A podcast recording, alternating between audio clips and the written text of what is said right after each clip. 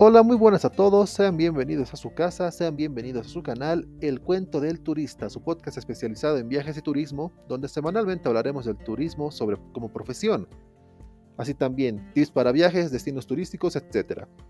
Y al finalizar nos daremos un momento de off topic, donde hablaremos de tecnología, noticias, series y cualquier otra temática que pueda surgir o se encuentre en el boom del momento. Mi nombre es Iván Camacho y tengo el placer de darles la bienvenida al capítulo 25 de nuestra primera temporada. Como ya saben, la aclaración de siempre antes de comenzar con el contenido de hoy. Los capítulos impares son dedicados a explicar sobre el turismo como profesión.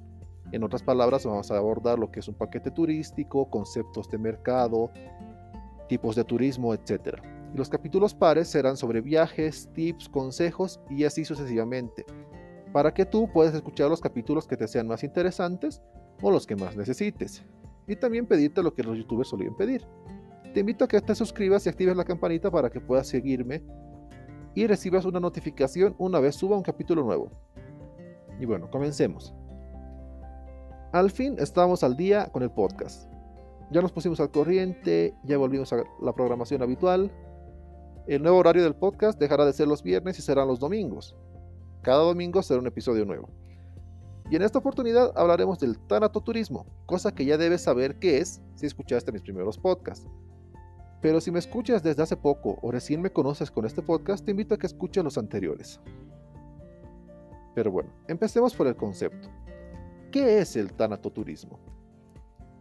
El tanatoturismo es también conocido como el turismo oscuro o turismo de la muerte. Se refiere a la práctica de visitar lugares o practicar en actividades relacionadas con la muerte, el duelo, el sufrimiento humano y los fenómenos macabros. Aquí hay que aumentar también un pequeño detalle. Este tipo de turismo busca explorar y comprender los aspectos históricos, culturales o sociales relacionados con la muerte y la morbosidad. Recalco lo que dice morbosidad, porque no solamente va a abarcar lo que es temas relacionados con la muerte, sino también donde ha habido mucha violencia. Ese detalle también hay que recalcarlo. El tanatoturismo puede incluir visitas a cementerios famosos, monumentos conmemorativos, sitios históricos que estén relacionados o vinculados con tragedias o desastres.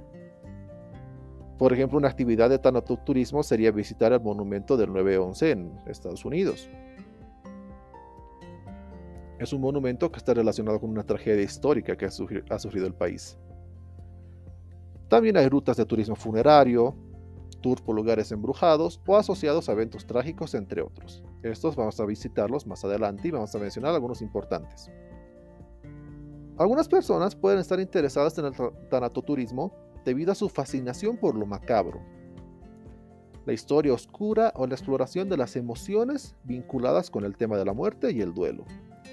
Otros pueden participar de, en estas actividades como una forma de aprendizaje cultural, para reflexionar sobre la mortalidad o para honrar a los fallecidos o sus seres queridos que acaban de fallecer.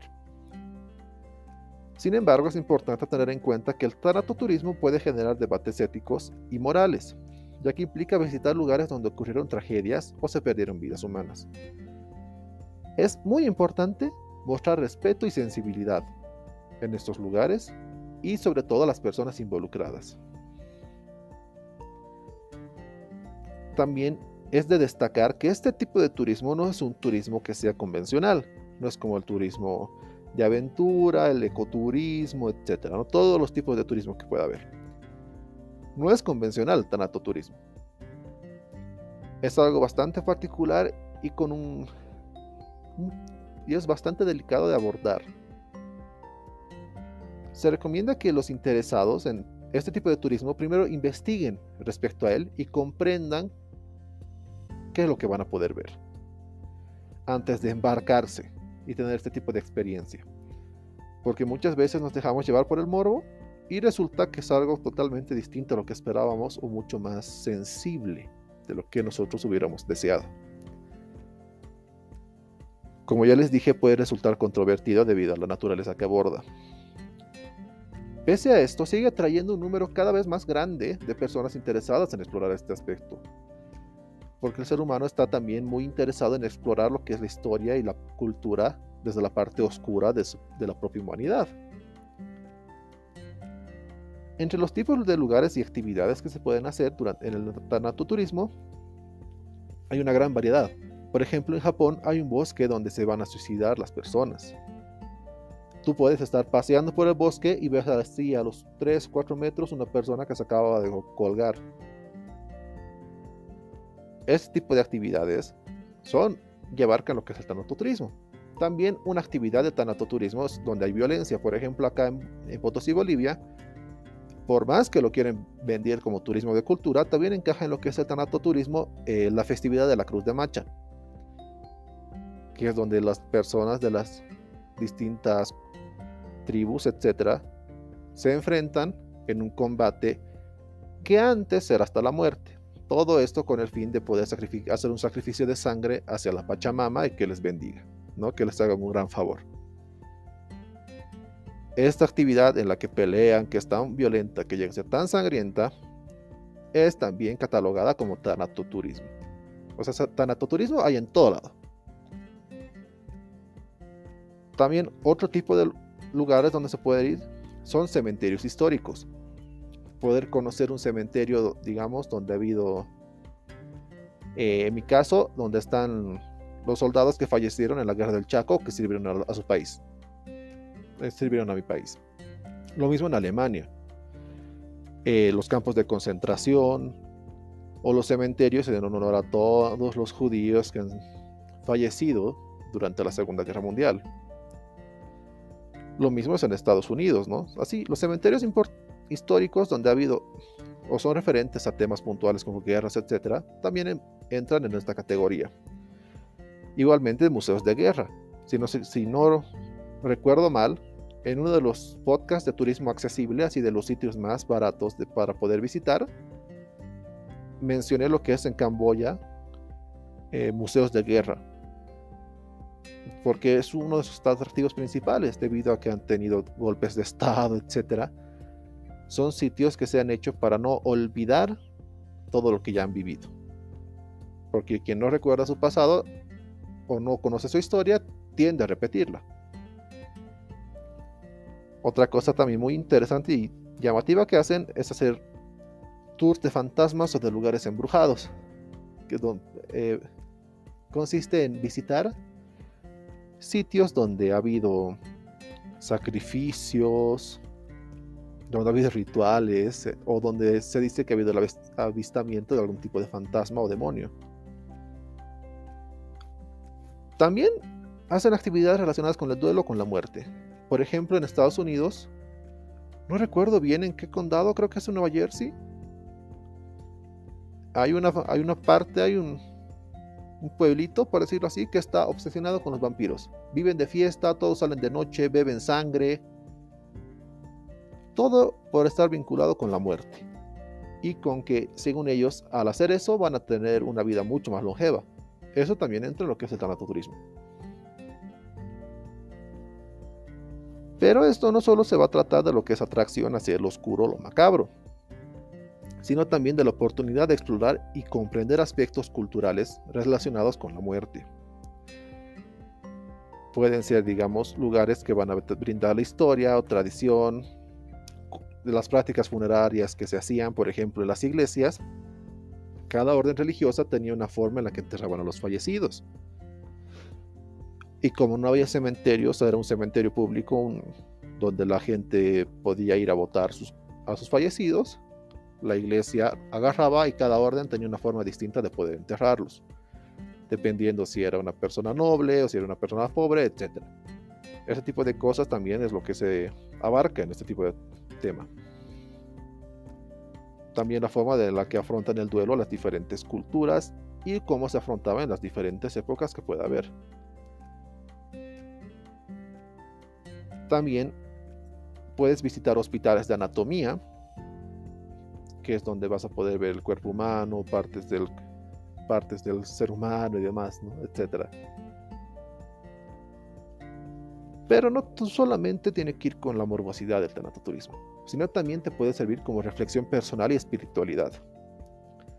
Puede ser una experiencia introspectiva para algunos viajeros, porque pueden llegar a entender y a tener una reflexión sobre la mortalidad y aceptar una pérdida porque algunas personas encuentran una conexión espiritual o una sensación de paz al visitar estos lugares.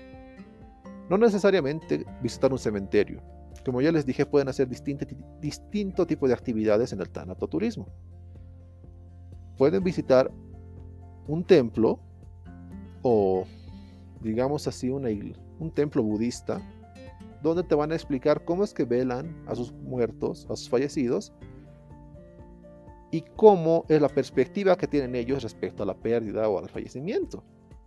Ese tipo de cosas, esa nueva, en ese nuevo punto de vista, te puede ayudar a reflexionar y aceptar una pérdida, aceptar tu mortalidad y aceptar que no hay que tener miedo. Esa conexión espiritual es algo que puedes tener con este tipo de turismo. Pero recordemos, es una, genera una controversión. Es controversial y para algunas personas es poco ético porque consideran que están banalizando estos sitios tan importantes, que le quitan la importancia y el peso que realmente debería tener para nosotros como historia. Llega a, trivializar el sufrimiento humano y los eventos traumáticos, por lo que nosotros tenemos que ser bastante sensibles y responsables al momento de tomar la decisión de hacer este tipo de actividades. La industria como tal está creciendo cada vez más. Es en lugares muy específicos, pero cada vez está aumentando más el, la fluyen, está empezando a fluir más los turistas en este tipo de contenido. Porque cada vez hay más variedad y se va diversificando el tipo de productos que se pueden ofrecer en ese sector. Hay más festivales, o inclusive hay ahora que son visitas especializadas en esto, hay conferencias, etc. Espero que te haya sido de utilidad este contenido y que te sea interesante al momento de planificar un viaje, porque es una alternativa al turismo al turismo normal, por decirlo de alguna forma. Ya para la sección de off topic, quiero hablarles sobre los libros de arte, pero no los libros comunes, sino que si les cuento de la historia de un libro de arte, les recomiendo, no me va a quitar a mí el trabajo, porque yo también hago podcast sobre lo que es la historia del arte. En esta oportunidad quiero hablarles sobre los artbooks de películas animadas. Yo les hablo mucho de lo que son películas o series. Y estas, cuando son muy populares, suelen tener varios artbooks. Pueden tener uno por película o uno por temporada o realmente tener muchos porque el contenido es muy es bastante vasto y estos suelen ser dirigidos para los fans más interesados, porque son libros que te van a mostrar todo el proceso creativo del diseño artístico que han tenido dichas películas o series. Te van a mostrar, digamos, el diseño de los trajes, por ejemplo, de la serie de Mandalorian, de Star Wars. En su artbook te muestran cómo era el, el diseño beta de Grogu, el Baby Yoda, o la armadura de la idea preliminar de la armadura que iba a tener el mandaloriano. Te van a mostrar detalles del color, cómo es la personalidad que quería el artista, el creador sobre el personaje, por qué usa esos colores ese personaje, qué representa cada color y por qué tiene una relación estrecha con dicho personaje, etc. Y también te van a mostrar cómo ha ido, avanzando el diseño, ¿no? desde la fase creativa 1, de cómo se concibió la idea, los detalles que fueron cambiando, cuántos modelos han hecho, pueden haber sido cuatro diseños distintos. Y al final se han quedado con el diseño 3, que es el que nosotros podemos haber visto en la televisión. Y así. También te van a mostrar los, la escala de colores que han utilizado durante todo el, todo el diseño de los lugares, las escenografías, cómo quieren que sea el ambiente. Te va a brindar detalles curiosos sobre cómo ha sido la creación, la filmación, el diseño de dicho personaje, o por qué surgió la idea de que se vea de esta forma y así de desde el punto de vista del creador o el equipo artístico que ha hecho la película o serie. Te brinda mucha información que es muy bonita y te da una perspectiva distinta de cómo podría haber llegado a ser tu película o serie favorita si hubieran utilizado esos diseños. Con esto finalizamos el capítulo de hoy y quiero darte las gracias por llegar hasta aquí. Ahora me toca apagar el micrófono y pensar en el tema para la siguiente semana. Chao, chao.